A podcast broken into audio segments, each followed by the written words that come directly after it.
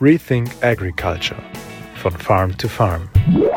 Der Podcast für deinen Boden. Es gibt zwei Dinge, die man über Tau am Acker wissen sollte.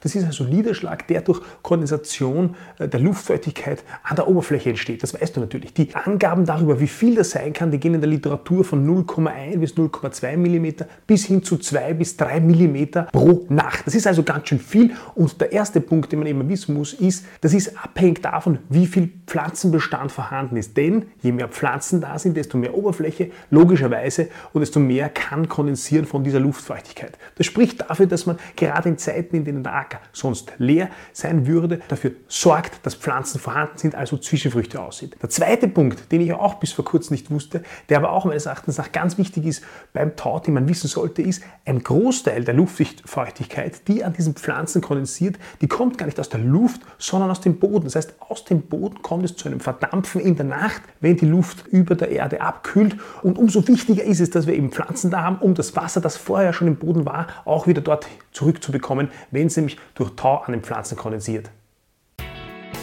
Rethink Agriculture von Farm to Farm.